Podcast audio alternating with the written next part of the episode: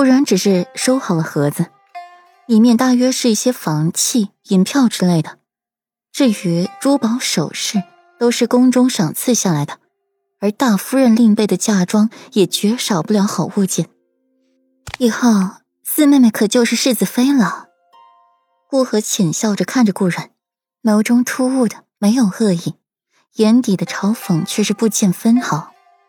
顾然淡淡一笑，表示回应。她要嫁人了，奈人还是裴玉。好，好啊，你们姐妹就该这样，互相扶持，这样才能家宅安宁。老夫人见顾河和顾然感情似乎不错，心情也好了一些。余光看到一边愤愤不平的顾飞，眉头一皱，深觉得要好好敲打一番顾飞，让他和顾然保持关系，姐妹情再深厚一些，不要一见面就对对方冷嘲热讽的。孙女谨遵老夫人教诲。顾软与顾河起身异口同声道。让老夫人眼底的笑意又浓了几分。叔娘，大丫头，你教养的很好。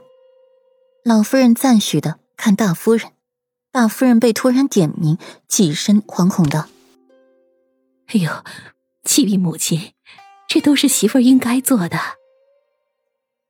神情很是谦卑。好，我也困了，你们都回吧。六丫头留下来。顾飞抬头，很是不解，不明白老夫人为何要点名让自己留下。只是在顾然经过自己身边时，狠狠的瞪了他一眼，以及眼睛发红的看了眼顾然手中的弹盒。待他从老夫人那里回来，便将这个盒子的东西拿了去。顾然只是懒懒抬头瞥他一眼，唇角嘲讽的勾起，不甚在意。出了汉淡院。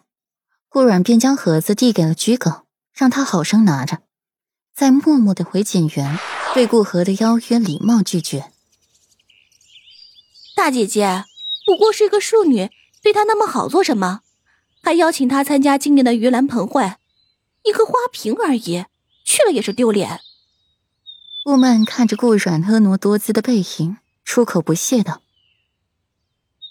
一个空有美貌的淑女。”竟然还得了裴世子的青睐，再过不了多久还得嫁入裴王府，真不晓得裴世子是看上顾然的哪里了。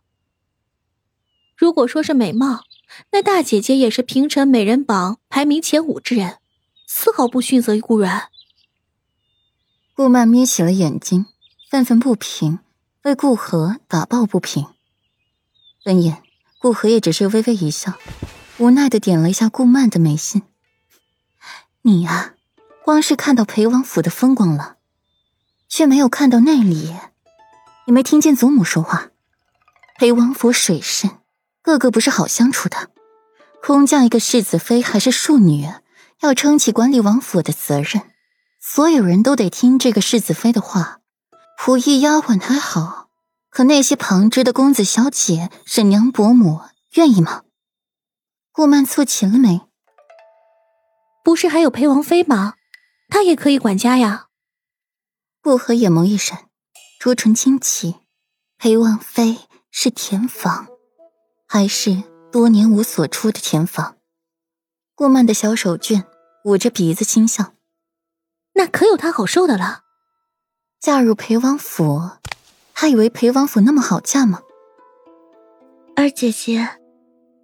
顾莲慢几步出来，并没有听见他们的谈话。三妹妹，顾和友好的回应一下，而顾曼只是点一点头，就当做打过招呼了。大姐姐是要去参加梦兰蓬会。顾莲双眼充满了希冀，希望顾河能把自己也带去。